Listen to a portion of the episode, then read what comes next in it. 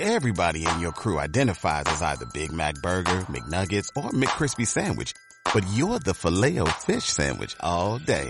That crispy fish, that savory tartar sauce, that melty cheese, that pillowy bun. Yeah, you get it. Every time. And if you love the filet of fish, right now you can catch two of the classics you love for just $6. Limited time only. Price and participation may vary. Cannot be combined with any other offer. Single item at regular price. Ba da ba ba ba. Estás escuchando Buenos Días España. Aquí te lo contamos. Y nosotros que estamos en tiempo de tertulia, nos vamos hasta Murcia. y está el profesor Sergio Fernández Riquelme. Señor profesor, feliz año. Feliz año, igualmente. Oye, los alumnos, los alumnos ya no llaman, hombre, pues eh, tú eres profesor universitario. Lógicamente no, pero yo creo que ya en la educación más básica y tal, eso de señor a los profesores ya como que no se llama, ¿no? Ya, ahora es ya por el nombre propio. Sí, el colegueo ha llegado ya hasta, hasta las aulas. Eh, el concepto de autoridad, de respeto, es muy, muy, muy limitado y es un reflejo de lo que hay en la sociedad. Eh, no hay autoridad, no hay jerarquía y ahí el profesor tiene que adaptarse pues a, alumnos que, a los que tiene que convencer como colega, como amigo, etcétera, etcétera. Ahí en la, en la universidad, yo me imagino que seguramente por edad, porque tú eres un, tú eres una persona joven y tampoco hay tanta diferencia de edad con tus propios alumnos, ¿no?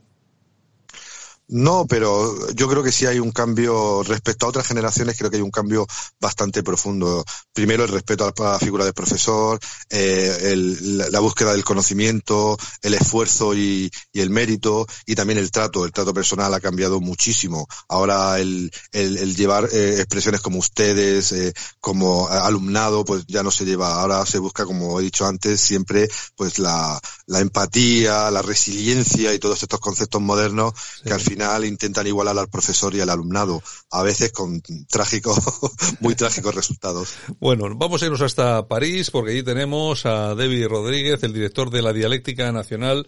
Punto es. Don Debbie, ¿qué tal? Feliz año. Hola, buenos días, feliz año, Santiago. ¿Qué tal estás? Pues estupendamente. ¿Qué tal ha sido el cambio de año a la francesa? Bien, ¿no? Bueno, pues confinado, eh, confinado en casa, con había creo que 100.000 policías fuera en, en, en, la carretera para que la gente no, no fuera a ver a los familiares. O sea, eso se parece que más a un estado policial y bueno, pues es una pena porque realmente las libertades individuales las están pisoteando, sea en España o en Francia, o sea, en Europa en general. Uh -huh. Parece que somos un ganado. Bueno, pues no sé, yo me imagino que la gente está aguantando el tirón, ya veremos a partir de, de, ahora, este enero, cómo se presenta este año, imagino que la cosa va a estar bastante complicada, en fin, iremos viendo, de todas, de todas formas, lo que sí nos queda, creo que además tengo absolutamente claro, son tres años por delante de gobierno, muy a pesar de que tengamos día sí día también encuestas, la última, ha sido una que sitúa al Partido Socialista al 27.9%, el Partido Popular 25.2 subiendo, eh, Vox el 13.5, que yo creo que en relación al anterior también sube algo, baja Podemos al 18, 7.6 a Ciudadanos y luego el resto de fuerzas políticas que eh, por las cifras podrían ser residuales, pero no sería la palabra correcta porque son las cifras decisivas que son las que mantienen ahora el gobierno y las que seguramente si no cambia la cosa lo van a mantener en los próximos años. Eh, Sergio, la cosa parece que no cambia, aunque sí es cierto que el Partido Popular, la, la táctica aquella de la ruptura en la famosa moción de censura, seguramente les está dando algo de resultado por esas pequeñas subidas que venimos observando, ¿no? Sí, pero en otras encuestas pasa lo contrario. Yo creo que hay que hablar más de tendencias, las tendencias que desde Radio Cadena Española venimos señalando desde hace bastante tiempo. El bloque de centro derecha crece poco a poco eh, ya supera en 6-7 puntos eh, en casi todas las encuestas al llamado bloque de centro izquierda o social podemita y en el fondo es un trasvase interno de votos. En la caída, pues sin fondo de ciudadanos y en cada encuesta, pues se van repartiendo votos entre el PP y Vox. Eh, una cosa queda clara, como has dicho, quedan tres años de legislatura porque el PSOE prácticamente no sufre eh, ningún tipo de castigo electoral y por dos motivos fundamentales. El primero es por el control absoluto de los medios de comunicación que hemos visto durante toda la crisis del coronavirus y en segundo lugar por el el uso, creo que bastante eficaz, del llamado escudo social, ¿no? Creo que mucha gente aún no percibe las consecuencias sociales y económicas de la pandemia por ese escudo financiado, financiado con deuda pública, con déficit público, que eh, posiblemente eh, nos eh, muestre sus consecuencias en el año 2021 o en el año 2022 y posiblemente en esas fechas será cuando estas encuestas pues sean más representativas o incluso más dramáticas para el gobierno. eh, Debbie, efectivamente, yo creo que más que eh, resultados exactos son tendencias, como decimos siempre estas encuestas, ¿no?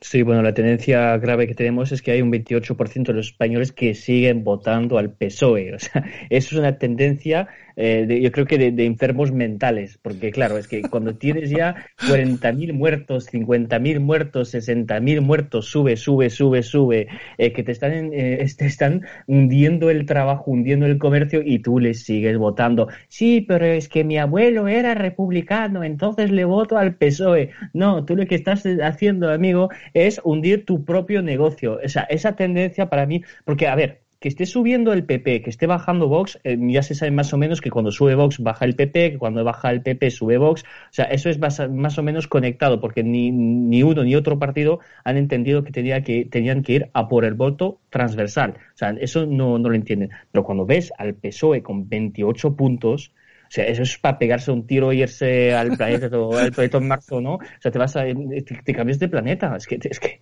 realmente no, no, no se entiende. O sea, no se entiende quién es esa gente. O sea, no la conozco. O sea, o, no le hablo, o, la evito, o está en Facebook todo el día, pero no la conozco. Yo nunca he conocido, yo no sé quién me va a decir, yo sigo votando al PSOE. Ahora, actualmente, no conozco, no tengo ningún familiar que me pueda decir, voy a votar al PSOE. O sea, es que no, no existe.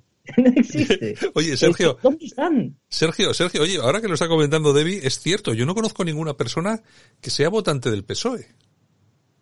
Pues yo sí, y muchas, eh, por donde trabajo, ah, bueno, por los círculos donde me muevo, ¿no? El PSOE o la llamada nueva izquierda tiene mucha preponderancia en el sector público, también tiene mucha preponderancia en los sectores eh, subvencionados de la sociedad, que son también muchísimos, y también yo sí le encuentro una explicación eh, a que haya un porcentaje tan alto de votantes que sigan eh, siendo fieles al Partido Socialista, no tanto a Podemos, que es el partido que posiblemente se la va a pegar más duramente cuando haya elecciones generales. Yo creo fundamentalmente, y lo he dicho antes, por esas dos grandes razones.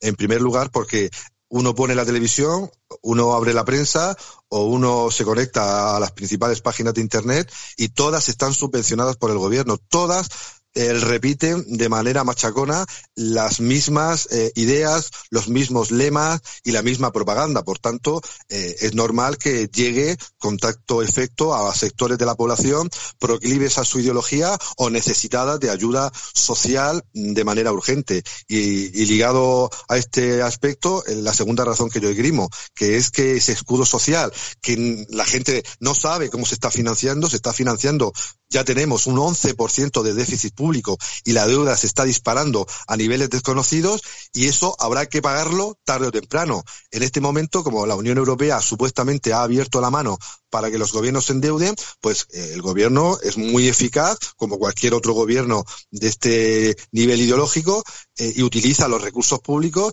bien por una manera humanitaria, que eso es comprensible, pero también eh, con una manera eh, propagandística y llega y es eficaz. A lo mejor a nosotros eh, a los autónomos, a la gente eh, emprendedora, a, los, a, la gente de clase baja, media o alta, pero que, que tiene perspectivas de futuro, pues esas ayudas no, le, no les importan. Pero todos conocemos amplios sectores de la población que necesitan, quieren, desean o viven de esas subvenciones que el gobierno eh, social podemita está sabiendo utilizar de manera magistral como estamos viendo, para que su rating electoral, para que sus encuestas no se hundan. Eh, propaganda, y, ayudas sociales. Yo creo que es la receta clásica eh, de la socialdemocracia europea y ahora pues la tenemos en, en, estado puro en España. Lo que pasa es que las paguitas de Bill, de algún sitio tiene que salir ese dinerito, ¿no? Exactamente. Claro, porque el Estado, ya se sabe que el Estado ya no hace el papel que normalmente tenía, que era protegernos. Claro, porque tú vas por la calle y dejar a una mujer ahora a las 2 de la mañana en Alicante, en Málaga, en esta zona, y le puede pasar cualquier cosa, ¿no? Se ve de todos los días. O sea, tú abres el periódico y ves que cosas horribles que pueden pasar, porque policía ya no hay. Pero claro, para pagaitas, para, para esos chinguitos, como los llaman los demás, eh, pues sí que es posible. O sea, ahí sí que encuentran pasta.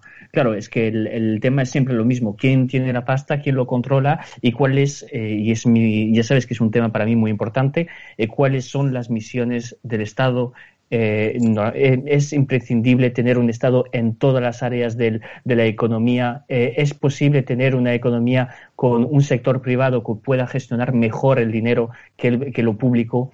Eh, esas son cuestiones que algún día tendremos que plantearnos porque, claro, con la deuda que tenemos, con el déficit que tenemos y con la poca voluntad política que tienen, eh, pues eh, esos bueno, no, no los voy a insultar porque después ya empezamos con líos jurídicos, pero esa gente que nos gobierna pues, eh, pues nada, pues eh, creo que no vamos hacia ningún sitio. Seguimos con lo mismo y, además, bueno, vamos a ver, o sea, estamos en una situación tremenda a nivel económico y seguimos financiando cosas como la inmigración legal. O sea, es que eso es, es para no entenderlo. O sea, eh, tú tienes poco y lo poco que tienes lo reservas para el extranjero. Es que no, no, no lo entiendo, ¿verdad, Santiago? es que además es, acaba siendo muy pesado, o sea, muy pesado a nivel de moral, porque cuando ves eso todos los días y dices, pero es que no, va a cambiar, o sea, es que no va a cambiar y la gente vota al PSOE. 28% de la gente sigue votando al PSOE. Es que, en fin, es lo que es lo que tenemos. Oye, tenemos, nos quedan cinco minutos, vamos rapidito, y si os parece vamos a saltar el charco, porque me parece que está muy interesante el panorama en Estados Unidos, la ratificación de los resultados de las elecciones está provocando una guerra civil, bueno, me imagino que el término es un tanto excesivo, en el Partido Republicano. Por lo menos 12 de los 50 senadores conservadores ya han anunciado que van a votar contra la ratificación de los resultados que dan la victoria a Biden, a la victoria a Biden. Eso quiere decir que por al menos 12 son los que siguen manteniendo que ha habido fraude en las elecciones americanas. A mí me parece un tema bastante, bastante importante. Sergio. Sí, porque el Partido Republicano no, se ha dado cuenta de que el trampismo ha llegado para quedarse. Pensaban que con la derrota electoral de Trump pasaban página, eh, Trump se iría y volvería de nuevo el Great Old Party de toda la vida, ¿no? El establishment eh, neoconservador o neoliberal eh, dominando pues la escena política. Pero claro, se han dado cuenta de que Trump se va a quedar, no sabemos si con una nueva candidatura en 2024 o, o apoyando a otro outsider de, de su cuerda y han optado, en primer lugar, por bloquear fondos directamente eh, eh, eh, diseñados por Trump para ayudar a, ante la crisis económica y, en segundo lugar, ahora lo estamos viendo en el carrusel que se va a convertir la futura nominación de un candidato republicano. Los nombres que están saliendo, pues son los de siempre, los que son incapaces de poder ganar al Partido Demócrata. Mitt Romney o John McCain no tuvieron ninguna oportunidad con Obama y, y cuando llegó Trump arrasó a todo el establishment de ellos muchos se van a volver a presentar. Nikki Haley,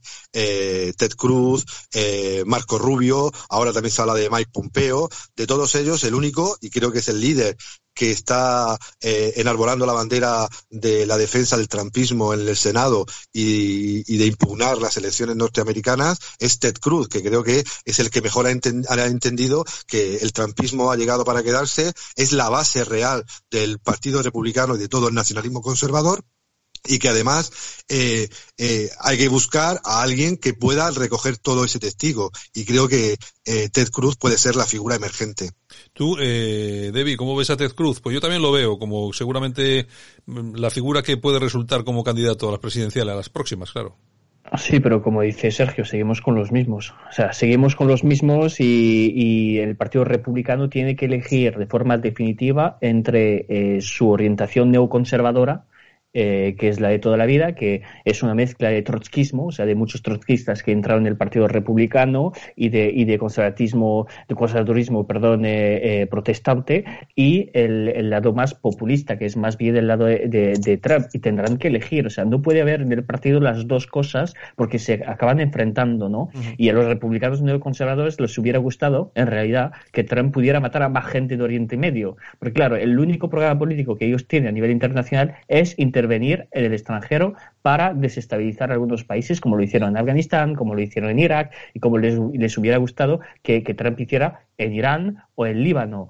eh, realmente eso es la fractura, yo creo a nivel eh, internacional es la principal fractura, fractura que a nosotros nos interesa porque después a nivel interno nos da igual que haya Obamacare o eso nos da igual, somos españoles, pero a nivel internacional a nosotros lo que nos interesa, como además aliados forzados de Estados Unidos, son las intervenciones a nivel extranjero, ¿no? y en esto creo que Trump ha tenido un, papel mm, formidable a nivel de paz eh, se, se, vio con Correa eh, y eh, pues a los neoconservadores pues creo que les ha fastidiado bastante el plan y eso es la, decisión que estamos viendo a nivel interno. Sergio, último minuto. Mm, de lo que diga Trump, en relación a cualquiera de estos candidatos se despejan dudas del futuro político de Trump, es decir, de si al final vamos a ver tres grandes partidos en Estados Unidos, no solamente dos.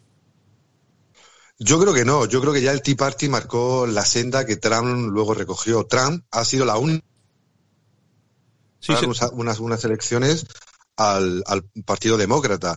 Y por tanto, yo creo que más allá de este establishment neoconservador en lo internacional y neoliberal en lo económico, eh, no tienen más alternativa que bien promocionar una nueva candidatura en el 2024 de Trump o aglutinarse, que lo tendrán que hacer yo creo que tarde o temprano, en a un outsider que sea apoyado directamente por Trump. Pero repito, y lo he señalado en varias ocasiones, el trumpismo ha llegado para quedarse y creo que va a intentar, espero, transformar al Partido Republicano en un eh, movimiento nacionalista y excepcionalista contemporáneo.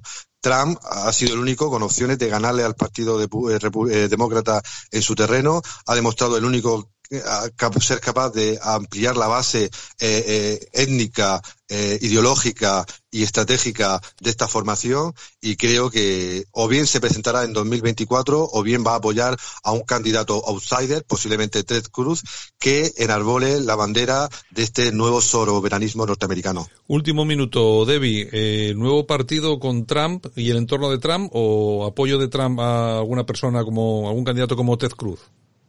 Bueno, el problema de Trump es que ya tiene más o menos la misma edad de que Tutacabón, ¿no? O sea, tendríamos que cambiar algún día, ¿no? Entre, entre Trump y Biden parecía en una residencia de mayores que querían saber quién iba a ser el jefe de la residencia de mayores, ¿no? Eh, bueno, a ver si cambiamos un poco, a ver si tenemos una política un poco más joven, más interesante.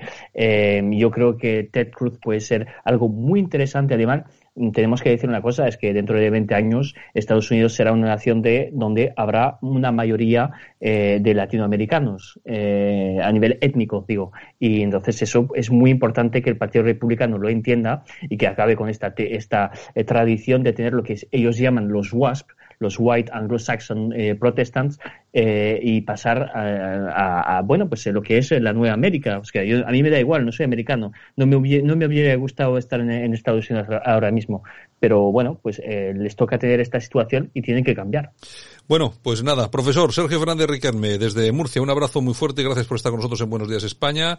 Y David Rodríguez desde París, director de la dialéctica nacional.es, también un abrazo. Y, nos, y regresamos esta semana con un nuevo espacio. Vale, un abrazo, con mucho gusto. Un abrazo.